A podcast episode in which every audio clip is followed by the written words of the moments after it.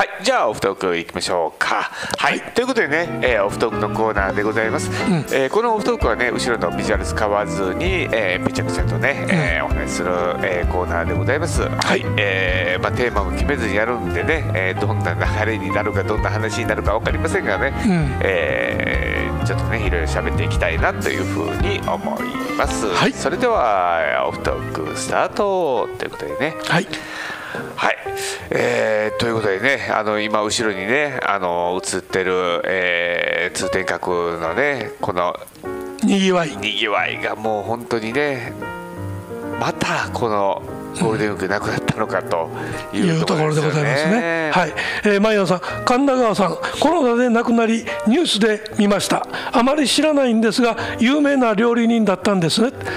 あまあ語り口がねちょっとベタベタのおっさんであのたの面白い人だったんですけどお料理はとすっぽんの料理です。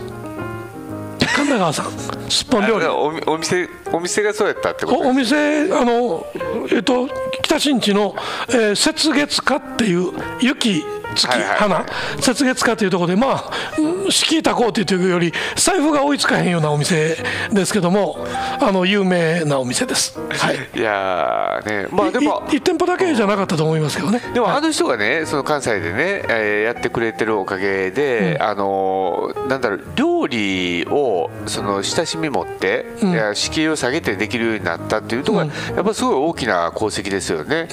特にあの主婦の方が、あのテレビとかで見てねあのーあこんな風にして作ったら美味しいのできるんだっていうことでやっぱりやっていってたりとかしたので、うんあのうちのね母親のがあの神田さんとかのやっぱあの見ながらやったりとかしてたんで、えーだから神田さんの美味しい料理の恩恵を受けてるという感じですね。なるほどね、あうん。まああの有名な料理人さんでしたよね、うん、ですね、まあでもね料理ってねなんかあのーもうある程度こうなんていうの出尽くしてるかなというふうにね、えーまあ、もあって、まあ、そんなに大きくは進化しないじゃないですか、でもその作り方とかっていう部分ってやっぱりそのいろんな料理人の方が出てきて、あのー特にあのその上のねあの五つ星とかそんなんじゃなくて普通にね僕らが食べるような、えー料理の作り方っていうのもどんどんどんどんやっぱ新しい人が新しいやり方でっていうふうに出てくるじゃないですか、はい。だからそう考えたらやっぱ奥深いですよね料理って。うん。まあそれとあれですよね。あのやっぱ季節があるからー。季節ごとに美味しいもんがねあるっていうのはまあ幸せは幸せやね。あれグッさんのねあのインスタグラムにね、はい。い、つもあの載せてくれてるじゃないですか、はいはい。あの特に休みの日はもう毎回ね、あれって誰が作ってはるんですか？えっ、と僕が一応はメインです。ああはいはいはい。はい、で必ず相方は手伝ってくれてるんであいつもあれ見ながらねあのー彩りがいつも綺麗やなあと思って。フルーツはねもううちの相方のもんです。フルーツのあのセセットアップは,、はいはいはいそれとあの、えー飾り付けというかいわゆる盛り付け、はいはい。盛り付けはうちの相方です。あなるほど。あの作ったりするのは僕やけど僕が載せると、はい。絶対 NG 出るんで んのです。はい。なるほど。だからねあの出来上がったものもすごくねあのやっぱり彩りとかってすごいあのとか盛り付けって重要じゃないですか、うんだからそれだけでねやっぱあ美味しそうやなっていうのがね、あって。あの僕もこの1年ずっとねあのレンチンの料理やってて、やっぱり何が足らへんって言ったら、やっぱり最後出来上がった時にあの盛り付けがちゃんとできないから、やっぱりね家で奥さんが作ってくれる料理と比べると、なんとなくやっぱり美味しいと思わないんですよね。うんまあ、それでもあの自分で作ったやつはね写真残しておくべきですよ。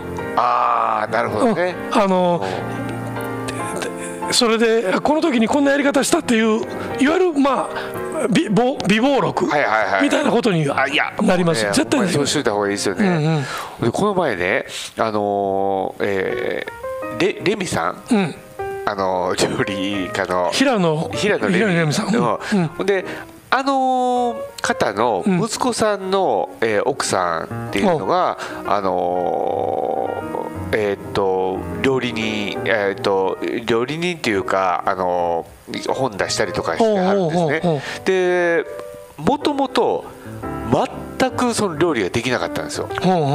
うん、で子供ができた時に、うん、あのー、その子供に自分が作ったのを食べささなあかんっていうふうに思った瞬間に、うんうん、あかんやらなって言ってやり始めて今もうベストセラーのあの料理本を出すぐらいのすごいあの方になったんですね。うんうん、であの、まあ、言ってみたらじゃあレミさんからねいろいろね、うん、あのもらレシピもらって作ってるのちゃうのっていうところなんですけど、うんうん、全くそれはなくて、もうあのやっていきはった。まあだからもともとその素養はあったんやと思うんですよね。はいはいはい、でそのあの、えー、っと番組やってるそのえー、追っかけでやってたんですけどもその時旦那さんが僕すっごいおもいいなと思ったところに行ってあって。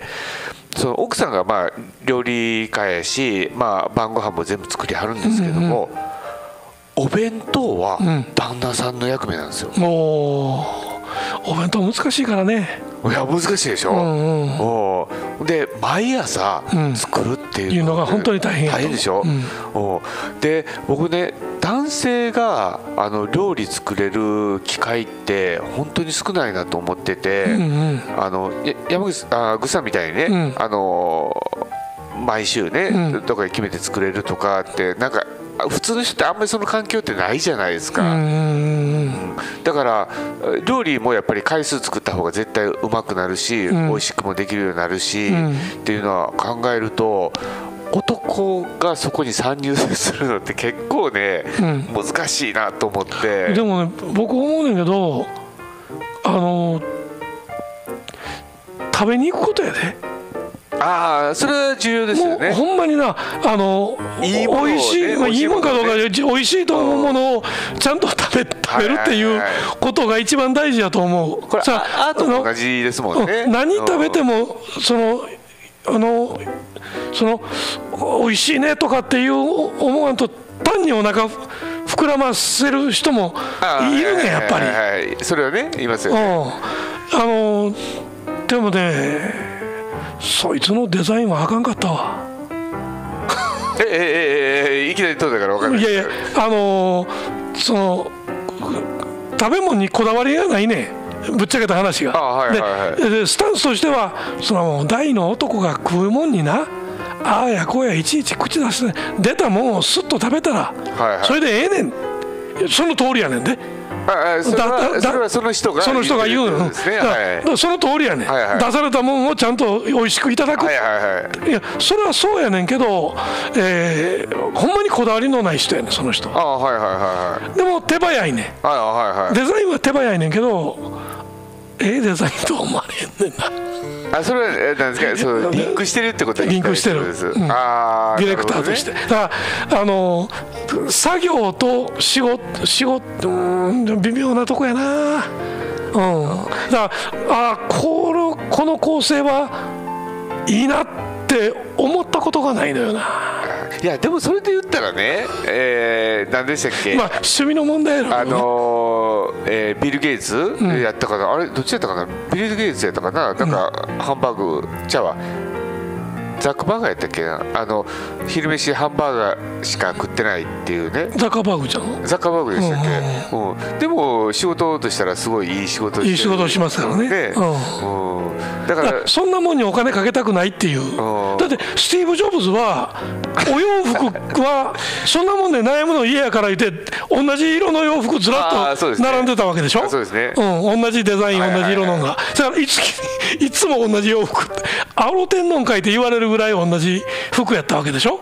ああもう僕もそれは、うん、でもでもアップルを育てたわけじゃないですか、だから一概には言われへんけど、はい、でも、うん、お料理のはに美味しさのことを分かろうとする人の方がおもろいよ。ああそれはもう絶対そうですね。だからそこにやっぱりあのえ。ー、あだからそうそう。出されたものは、えー、何でも食べるっていうのは、うん、男としてはねそうそう。僕は必要だと思うんですよね、うん、感謝していただく。そこにねあのじゃあその美味しさがどこにあるかっていうのはね知っていく必要もあると思います、ね、あった方がいいと思いますよね、うんうん、それがあのベンチマークになるのよね自分のあのそのご飯の。そうですね、うん。うん余計やと思うけどな難しいよね、ね、そうなんですよ。ほんでその男性ってなかなかその作る機会っていうのがないじゃないですか、うんうん、まあほんまに料理好きな人はね、うん、奥さんに代わってもう俺が作るから作るからって言えるけど、うん。うん、普通の男性ってそんなしゃしゃり出てまで、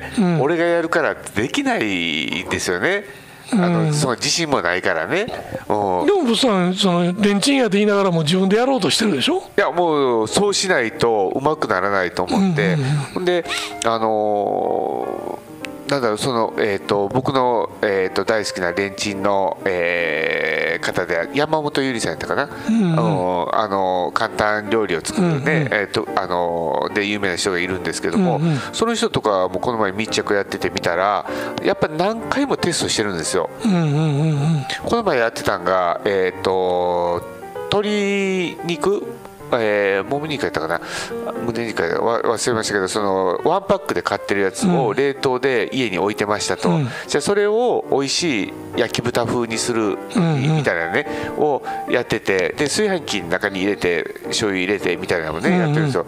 でそれやっぱ1回でできないから何回も試すんですよね、うん、でもそうあのじゃあ何回も試すって言って普通の料理みたいに作ってあこれダメって捨てるんじゃなくて、うんうん、その時その時それを晩ご飯にするみたいなね、うん、感じでやっていくっていうことを考えるとやっぱり回数がうん、まあ回数がね。ね、えー、っていうことになるでしょ、ね、だから実験の回数っていうのが、ね、実験の回数は必要やね。そうなんですよ。大変やけどね。えグッさんはいつから料理作り始めはったんですか？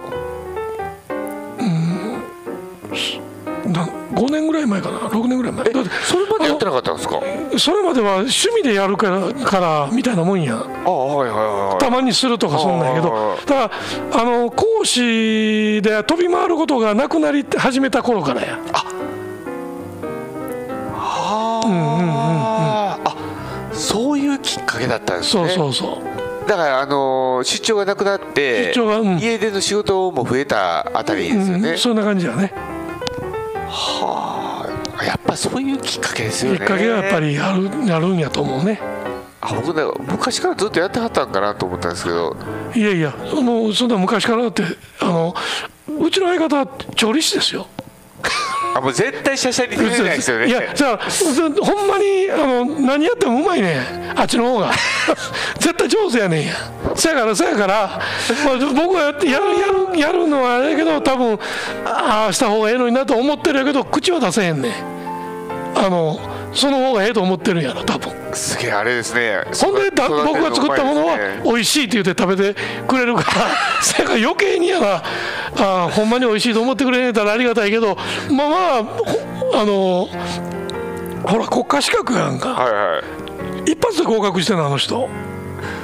大昔に。すごいですね。それやのに出されたものは美味しく食べるよっていう男食いもあって。そう。まあさすがにあの、えーと、生煮えのポテトの 火の通ってないポテトのポテサラはこれはあかんねっていうふうに言ったけどね。まあそれは健康を害しますからね。はい、命の危険に。そう。ですか。いやだあそうだったんですね。だそれとやっぱあの美味しいもの食べに行くっていうことやわ。絶対あほんで、ね、あのご夫婦で美味しいもの食べに行ってここは美味しかった。どんなふうに作ってんのかなとか、はいはいはいはい、っていうようなことを考えるというかねあとあとあとシミュレーション、みたいなことはやるよね。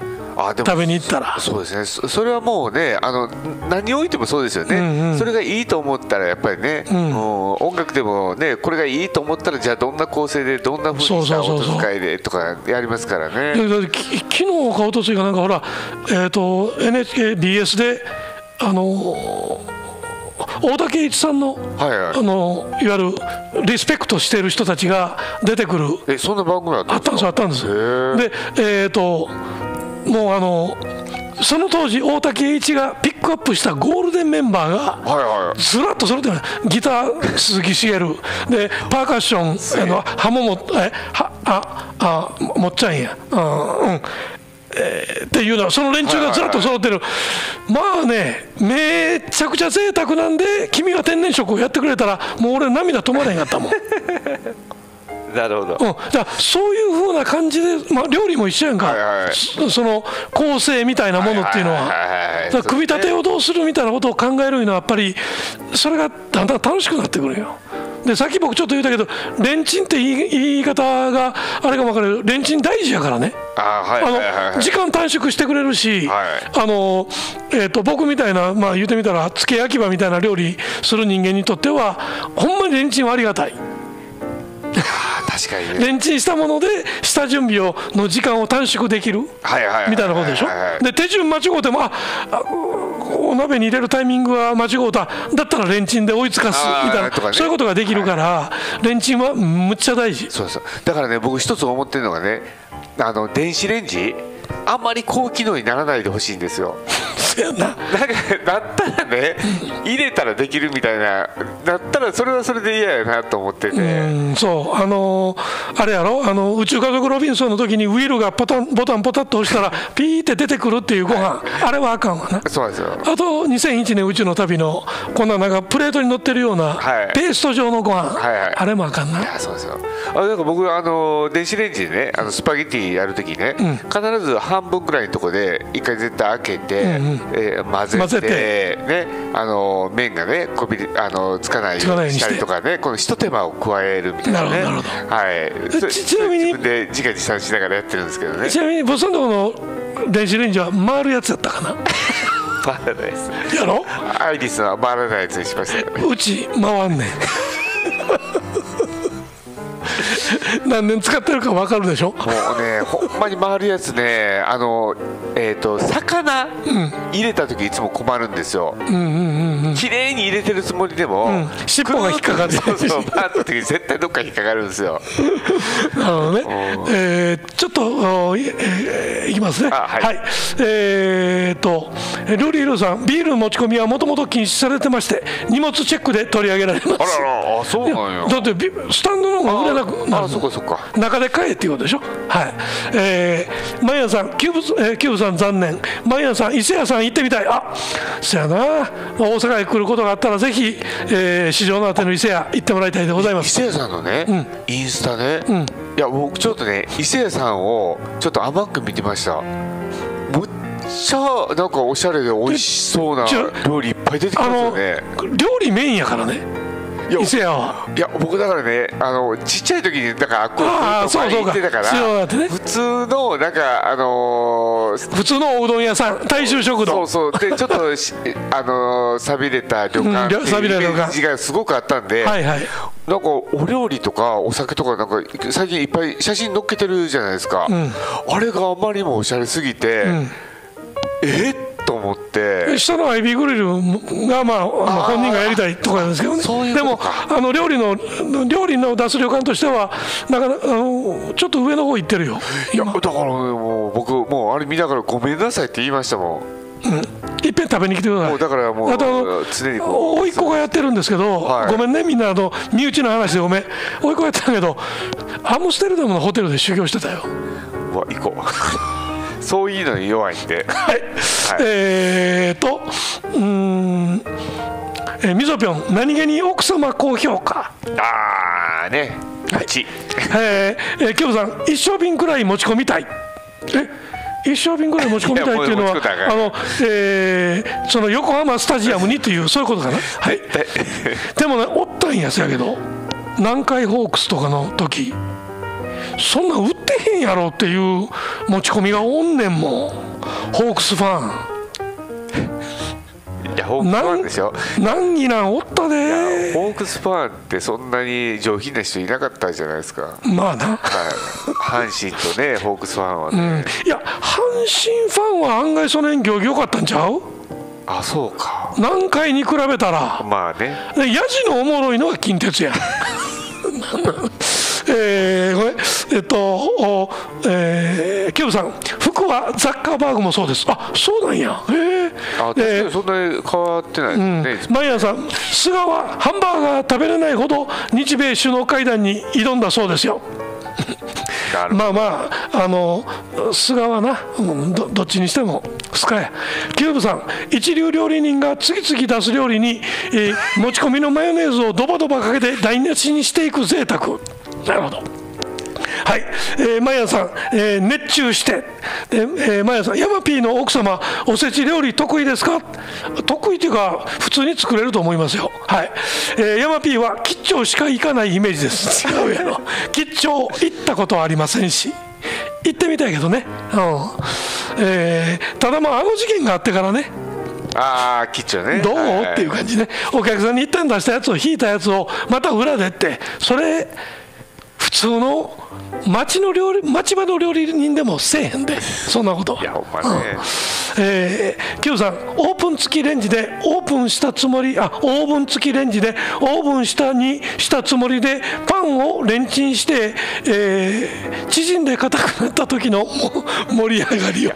もうだからね僕ねそうなんですよ。電子レンジとオーブン一緒になってるやつってね、これがあるからなんかね怖くて。だからあ間違ってえ電子レンジやろう思ってオーブンにしちゃったらほんまに溶けるじゃないですか。ー危ないな。はい。うん。えー、マヤさん私の家も回ります。なるほど。はい、えー、マヤさん伊勢屋さん五つ星やん。そうです。僕は僕の中では五つ星なんですけどね。はい、えー、キムさん大阪人以外の阪神ファンが何何 確かにねと言えるかな。はい、はいえーということでコメントは追いつきました。あいもうほんまに僕らのあのパーソナルな話ばっかりで申し訳ないです。はい。いやでも料理このその今回のね、はい自粛期間でその料理にチャレンジするとかまたあの、えー、とソロキャンプがああそうですねまたフューチャーされてるみたいなことになっててであのソロキャンプ場がめちゃめちゃにぎわうて密になってるっていうね。なるほど。それソロキャンプの値打ちないやんっていうツッコミが出てましたからね。だって今あれでしょ？ソロキャンパーとソロキャンパーたちが集まってキャンプに行くっていう,、っていうそういう新しいそのソサエティが、そうですね、うん、でもソロキャンピスト。そうそう。でもなんかいいなっていうのは思うんですよね、あのあるとこだけ一緒にいて、ん。でその後交互のね時間を持てるっていうのはね。それはねなんかあのーえー、と僕らの時代かなんか3人の定談番組が日曜日かなんかの朝あるじゃないですか。あの時にあの広瀬さんとえー芸人仲間のソロキャンパーたちが3人話してる時に、えー、とそれぞれ自分のテントに戻るからええんやとはいうようなことを言うてたからああそれはありやなという感じはしますよね。うん。いやいやえー、とマイヤさん父が近鉄ファンで帰りたい帰りたい、えー、おおぐりおぐりビーという声援が帰りたい帰りたいおぐりビーという声援があったそうです。っていううことですけど。はい。まああのようあるパターンですから、はい、まあ近鉄とあの阪急の試合はねまあおもろかったですから。あの先週の話より電車の話になんね もうでも今近鉄とか阪急とかって言っても知らない人多いですようん、ね、ないもんね。知らないそうそれで思い出した、これ今日絶対言うとこうと思ってあ、もうちょっとだけね。はい。はい、あのーえーっとねそのレゴのロボットを動かすね、あのソフトのとこに保存のとこのボタンがフロッピーのマークになってるんですよ。でまあ保存をそこで押すみたいなね、まあ、結構まだ残ってるやつは。めっちゃレジェンドやなそれ。ままだ残ってるやつあるじゃないですか、まあまああるね。うんうん。うん。ほんで、えーっと子供たちに、これ何のマークかしてるか?」って言って聞いたら「いや知らん」って言って、フロッピーディスク」っていうね「何それ?」って言われて。ほんで「いやこんなやつだよね」って言って。ほんでじゃあみんなここで問題です。このフロッピーディスクは、えーどれだけの容量が、えー入るでしょうかって言ったら200メガ。いや500メガ。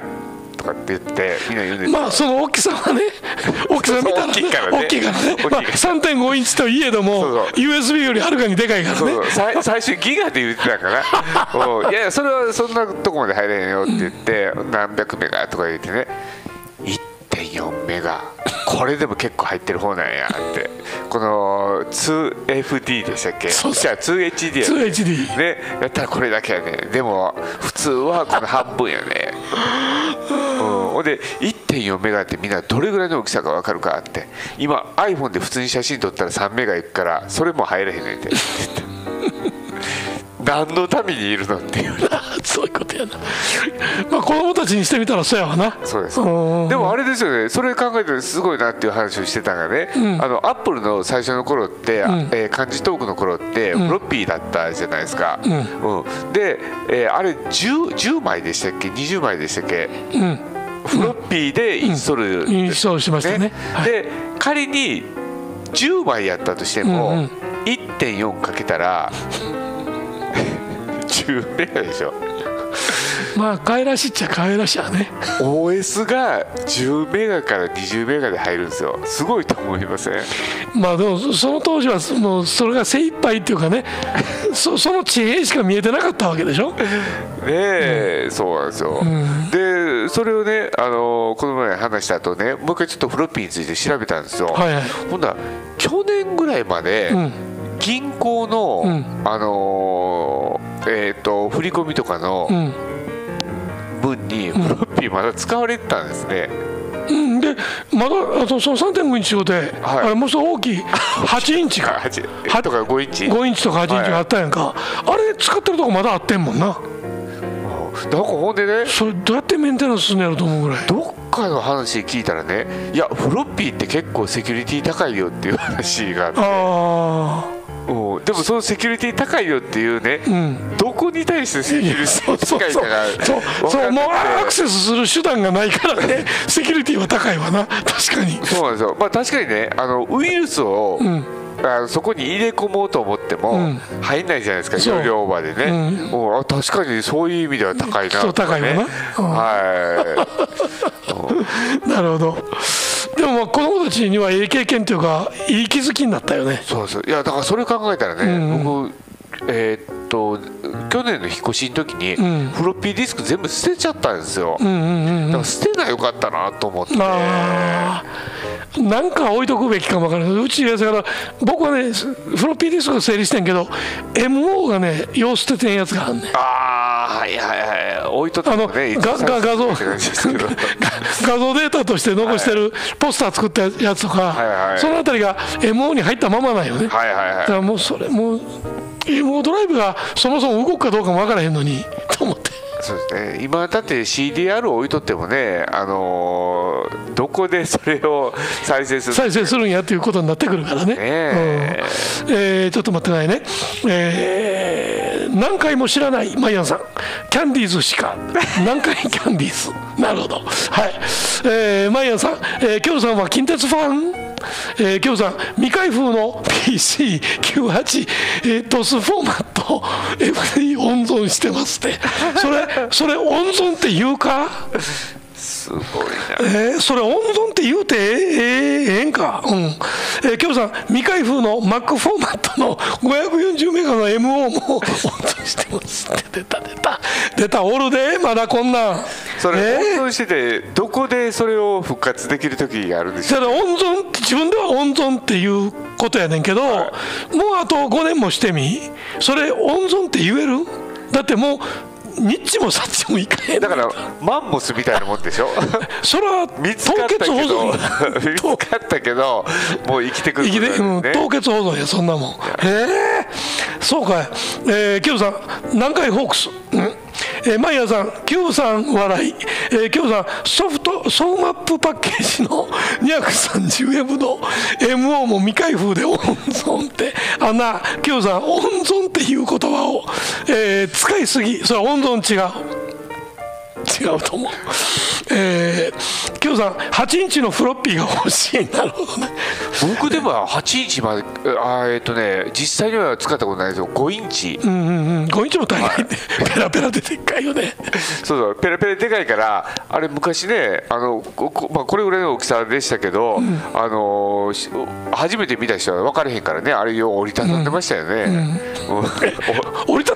折りたたんで、あの封筒で送るみたいな。それはあかんやろ。えー、それ大丈夫やったんかな？読めたんかな？だから昔のやつって結構まあまあ情緒性はゆゆ豊かやな、え。だって全面時期やんか、はい。さあちょっと飛んでもだ大丈夫やったんちゃう？うん。えー太陽油田の CDR 未開封、うん、だいぶ置いてる気がする。ええー、CDR な。キューブさん。ええマクセルの未開封1.3ギガの。ギガももあった。えー、マイヤーさん。キューブさん、ドンキー PC とか好きそう、えーキューブさん、えー5インチの、えーフロッピーディスクはドライブないけど、雑誌の付録を 温存してます、笑い。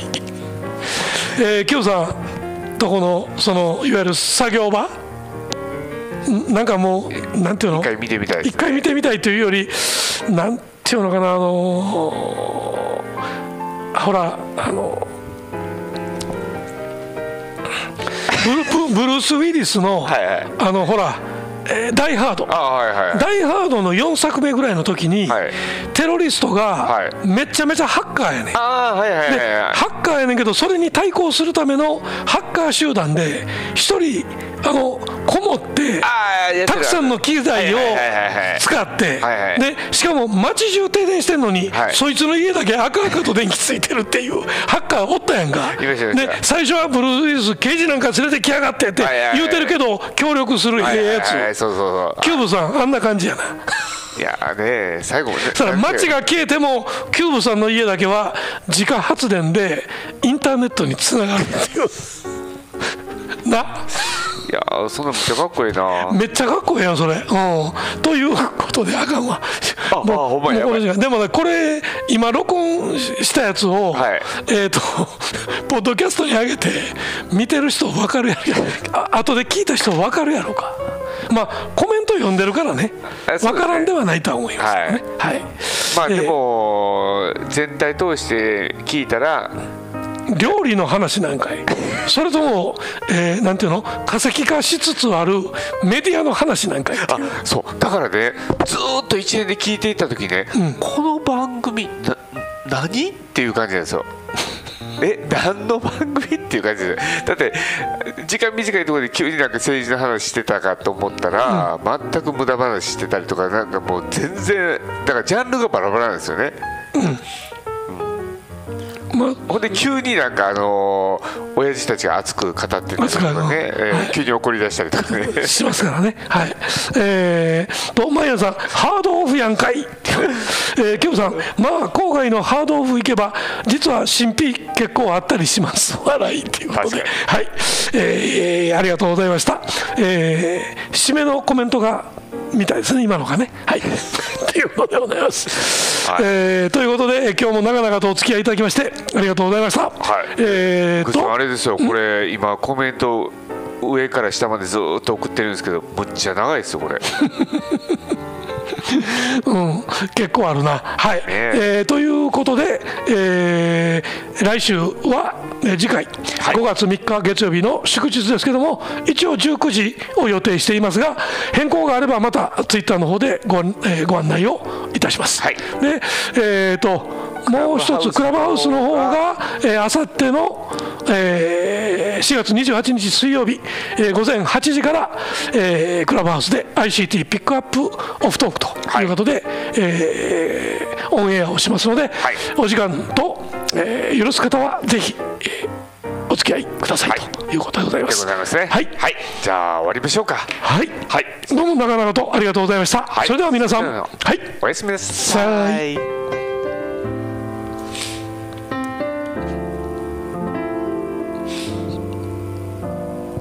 最後にごめん。はいどうぞ。えマイアンさんスマホ PC 関係の話なし。っていうごめん。はい。では。ほんまほんまですな。はい、はい、失礼します。はい。おやすみなさい。はいお疲れでした